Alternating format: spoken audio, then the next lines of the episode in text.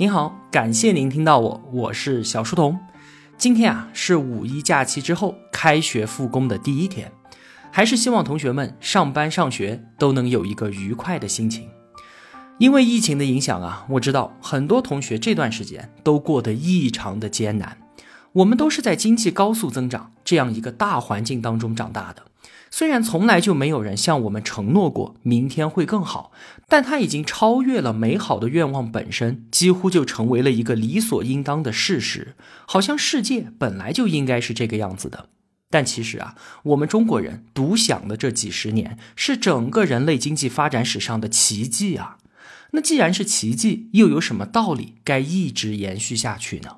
加之有了新冠这样一个重大的变量，当下确实面临着严峻的挑战。可以肯定的是啊，我们已经驶过了历史的三峡，已然回不去了。如何和新冠病毒长期共存？如何面对未来巨大的不确定性？如何在一个低增长甚至是剧烈震荡的经济环境当中安身立命？这是你我每个人都需要坦然面对并且认真思考的问题。我们比以往任何时候都需要更多的乐观和勇气。经常都会有同学在微信问我，说该不该离开体制，要不要去追求自己想要的生活？之前我一般都会给予支持和鼓励，但是在疫情发生了之后，我只想说最好不要吧。如果你现在正在一艘大船上，那就请用安全带把自己捆在座位上。你透过船舱玻璃看到的风浪和立于风雨之中切身感受到的凛冽是完全不一样的。如果啊，你是刚来到码头、即将要出海的年轻人，那请尽量先弄到一张大船的船票。越是不确定的年代，稳妥和安定就越是可贵。你想想，我们的父辈们多半都追求安稳，有不少因此错过了大时代的红利。这是因为他们曾经就从充满波折的岁月里走过来啊。在快速发展的年代，生存这似乎根本就不构成一个问题。我们也见证了太多财富神话的诞生。但是呢，经过这三年疫情的反复冲击，我们也都看到了，按揭房贷断供就可以轻易的给一个中年家庭带来毁灭性的打击。人生固然是需要对于事业的追求的，但是梦想也应该在合适的时候再抖动翅膀。你说呢？这些啊，只是作为一个朋友个人真诚的建议。那如果说你和我一样，在一艘小船上，或者本身就是小船的掌舵人，那我们的处境彼此一定能够感同身受的。怎么说呢？希望我们都还好运吧。人生本就是跌宕起伏的，过去那条平滑向上的曲线拉高了我们对于未来和当下的预期，现在呢，不过是回归均值罢了。一起加油吧！等到闯过了这一段，谈笑间我们不就多了一个自己曾搏击于风浪间的好故事吗？因为有了值得回味和咀嚼的故事，我们的人生才因此有了滋味，不是吗？那好，扯了些闲话，回归正题。接下来啊，我们要聊的这本书《历代经济变革得失》，作者吴晓波。为什么会选这本书呢？一个啊是这段时间我特别想聊一聊我们自己国家历史的相关话题，另一个呢是确实有点想念吴晓波了。从一七年初《激荡十年》《水大鱼大》和《腾讯传》到现在已经过去四年多时间了，曾经是一年一本书、笔耕不辍的财经作家，竟然那么长时间都没有新作面世。吴晓波的每本书啊，我都会看的。他有着对于这个民族浩荡两千年的热爱，有世界如此之心，一切尚未命名的豪迈，也有把生命浪费在美好事物上的浪漫。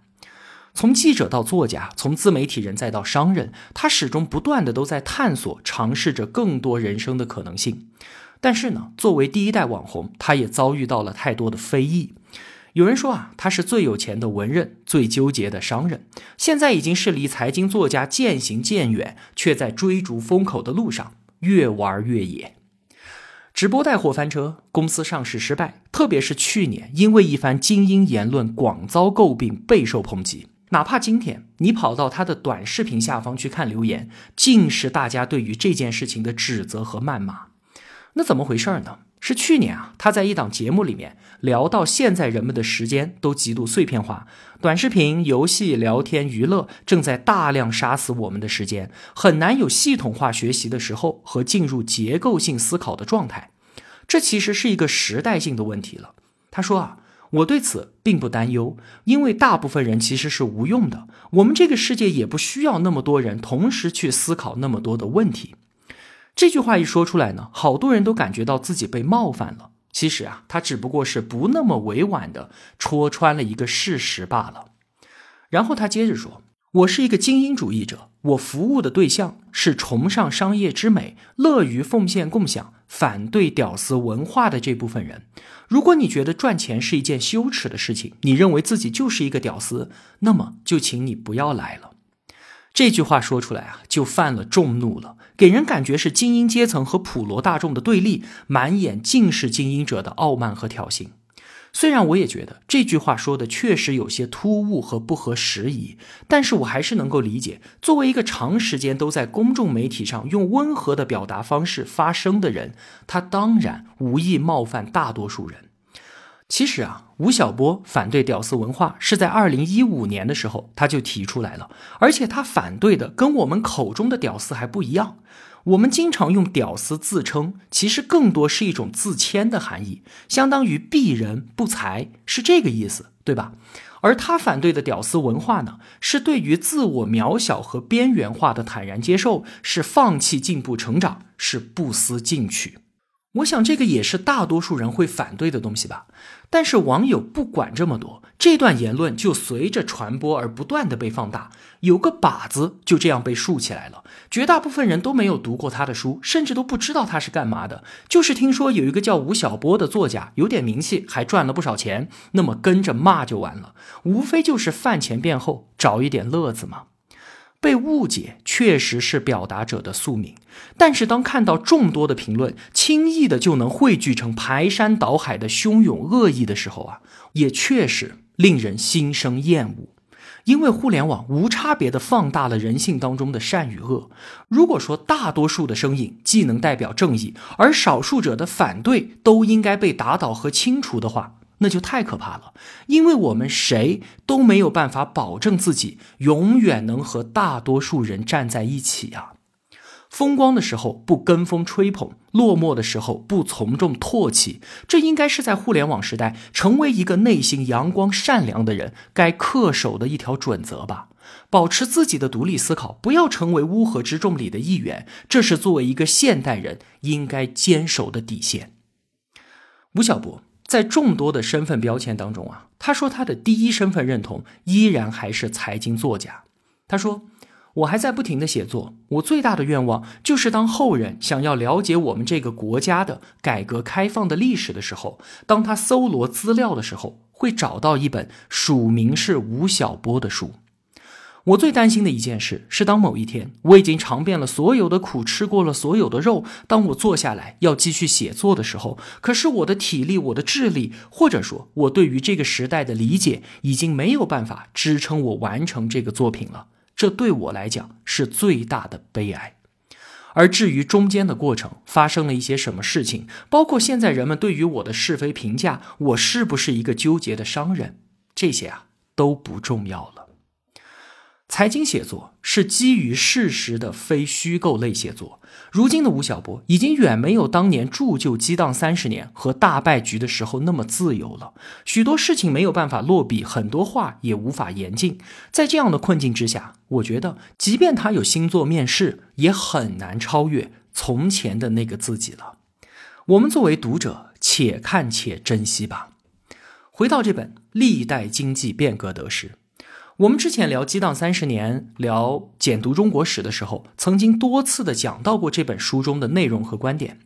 关于改革开放四十年来，我们中国经济实现了腾飞，在经济学界啊，几乎已经达成了一种共识，认为我们中国将在二零三零年前后超越美国，成为全球第一大经济体。这对于全球来说，都是一件极其重要的大事件。美国前财政部长、哈佛大学校长劳伦斯·萨默斯，他曾经说啊，再过三百年，回头看今天的历史，冷战结束，在我们今天看来这么大的事情，不过是第三等重要事件。第二等重要的事情呢，是伊斯兰世界和西方世界的关系，而头等重要的大事儿，就是以中国为代表的发展中国家的崛起。但是对于这件头等大事来说，西方的经济学界是看不懂的。二零一三年，诺贝尔经济学奖得主一百零三岁高龄的罗纳德·科斯出版了一本书，叫做《变革中国》。他在书中啊，对于中国经济变革给出了三点基本结论。一呢是历史上最伟大的经济改革，二呢是非计划的，三是人类行为的意外后果。言下之意就是说啊，现有的西方经济学理论是没有办法完整解释中国经济的崛起的。在西方人眼中，中国的大国崛起是一件极其重要但却看不懂的大事件。熊彼得有句名言啊。他说：“研究经济有三个方向，通过理论、通过统计以及通过历史。于是呢，回到我们中国历史的基本面，从历代经济变革当中寻找线索，就是吴晓波写这本书的创作起点。”这本书是吴晓波此前激荡三十年、跌宕一百年、浩荡两千年系列的一个总结式的著作。他对于历史上十几次重大经济变革的各种措施都做了系统的阐述和对比，梳理了历次变革的历史脉络，又剖析了其内在的逻辑和规律。这就是一部辩驳得失、以史为鉴的中国经济史。不研究历代经济的变革，就没有办法真正理解。当今的中国，我们对比中西方历史啊，有一个重大的区别点，三个字：大一统。我们都熟悉罗贯中在《三国演义》开篇说的那句话：“天下大事，分久必合，合久必分。”其实啊，这并不是什么天下的大事，而只是我们中华的大事。中国和欧洲早期都是城邦制社会，我们的春秋战国和西方的古希腊是同一时期。孔子周游列国的时候，毕达哥拉斯正在意大利南部教授几何学。孟子出生的时候呢，亚里士多德只有十二岁。东方第一次发生集权式变法，也就是商鞅变法的时候，西方同时期出现了亚历山大帝国。汉武帝进行中央集权实验的时候呢，西方在一个叫做凯撒的人的主导下，几乎同一时间用高度集权的帝制替代了共和制度。公元前三世纪，东西方同时出现了两个强大的帝国，就是大汉王朝和罗马帝国。公元一八四年，大汉王朝陷入内乱，而罗马帝国呢，也在外族入侵之下分崩瓦解。从此之后，东西方的历史就走向分野。中国在经历了此后四百年的三国、魏晋南北朝的分裂时期，在公元五八九年再度统一。从此之后就没有再出现长期的分裂了。而欧洲呢，在罗马帝国崩溃之后，就进入了漫长的中世纪，从此便再也没有完成过一统。统一是中国的一种文化。我们最害怕、最讨厌，也最不能够容忍的事情就是分裂。统一就是一个宿命般的、带有终极意义的中国文化。虽然统一它并不能够保证政治和经济的发展，但是历朝历代所有的政治经济变革都要在维持大一统的前提下进行。这就是我们中国上上下下数千年来的一个共识。但是啊，任何的选择它都是有代价的。统一也不例外。这个词的后面就隐约的站着三个让人望而生畏的怪物：集权、独裁和专制。这就是同一枚硬币的两面，我们别无选择。在一个疆域辽阔、人口众多、民俗纷杂的地区，想要维持长期的大一统，这是一项十分艰巨的工作啊！治国者他必须要在社会各个阶层的利益分配和基本制度建设上展现出卓越的智慧。有四个大的问题是需要解决的。第一个大问题是中央和地方之间的权力分配问题。从部落联邦进入到国家时代，统治者首先会想到的就是分封制嘛。血缘当然是天然的最亲近的，也是最新来的。于是呢，就把自己的亲戚封为诸侯，管理一片地方，顺理成章。但是弊端很快就显现了，血缘关系会随着时间的推移淡化掉。几代人之后，我们谁也不认识谁了，哪里还有什么感情啊？所以到了西周末期，周天子权威沦落，各诸侯国相互大打出手，进入春秋战国时代，礼崩乐坏，天下大乱。秦国呢，他用郡县制取代了分封制，解决掉了这个问题。所有地方官直接由中央任命，这就避免了地方割据势力的滋生。此后，中国两千多年的政治权力分配模式就此速成。第二个大的问题是全民思想的控制问题。法家就认为啊，知识这个东西是好东西，但是副作用太大了。书读多了，人就不好控制了。书只能给君王和官员看。于是就把天下所有的书都收缴烧掉，公开谈论诗书者杀，敢以古非今的否定今天伟大成就的灭族。这个就是焚书坑儒，为的呢就是控制思想。但是后来发现啊，让人们什么都不想也不行啊，还是需要留一个思想通道的。疏导比压制更好。于是到了汉武帝时期，罢黜百家，独尊儒术，实现了全民意识形态上的大一统。那么第三个问题是社会精英如何控制？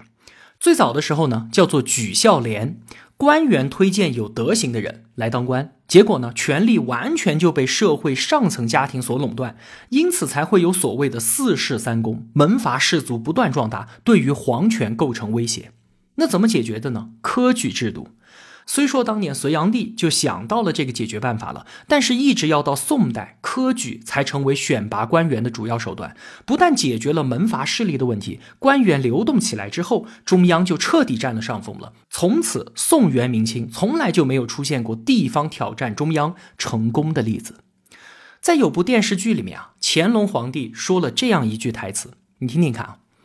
他说：“其实科举的第一要义，既不是选才，也不是教化天下，而是牢笼治世，让全天下的读书人都进到八股文的牢笼当中，钻研章句，白手穷经，这样啊，他们就不会异想天开了。那么读书人就安定了。天下即使还有人想要造反，也不过是些草寇之流，成不了大事儿。”再有文人，如果是一介布衣，他一无所有，可以为所欲为，想说什么说什么。那他要是做了官呢？他就患得患失，畏首畏尾，舍不得自己头上那根顶戴花翎。你看编剧写的这句台词是不是有点意思？那么解决了中央和地方的权力分配问题、全民思想和社会精英的控制问题之后，最后一个大问题是宏观经济制度模式。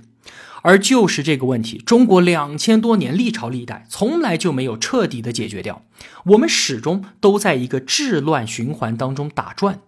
在之后的节目里面啊，我们会逐一的讲到管仲、商鞅、汉武帝、王莽、王安石等等一系列著名的改革，而所有的变法其实都是中央、地方、有产阶级和无产阶级这四大利益集团的相互博弈和妥协。我们简单的先说一下。大汉初期的时候，因为秦的横征暴敛和多年战乱，天下疲弊。汉武帝、汉景帝推崇黄老之治，轻徭薄赋，免农业税长达十二年，鼓励工商业。之前国家所垄断的盐铁生意也开放给民间，史称文景之治。于是呢，民间财富大量聚集，国库里面的粮食多到腐败不可食，盛世空前。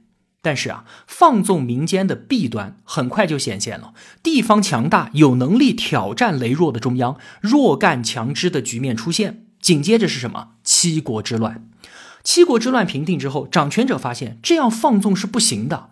汉武帝上台之后就着手管制，思想上罢黜百家，独尊儒术；政治上呢，颁布推恩令，强制地方上的王必须要把土地分给自己的孩子。那么几代之后，越分越小，力量便不足以对中央构成威胁了。经济上，金融管制、价格管制、流通渠道管制，民间商品统购统销，并且可以重税，再度关山海，盐铁酒国家专营，国进民退，大肆收割民间财富。这样一来啊，中央空前强大，权力稳固。汉武大帝东并朝鲜，西征大宛，南吞北越，北破匈奴，可谓是彪炳千秋。但是代价呢？在这样的宏观经济制度之下，有产阶级几乎就被消灭殆尽，民生凋敝，人们都快活不下去了。盗贼风起，四处起义不断，大汉王朝险些灭亡在他自己手里面。结果就是汉武帝死前下轮台罪己诏，向全国人民做书面检讨认错。他死了之后，国家政策偏转，再度放开民间经济。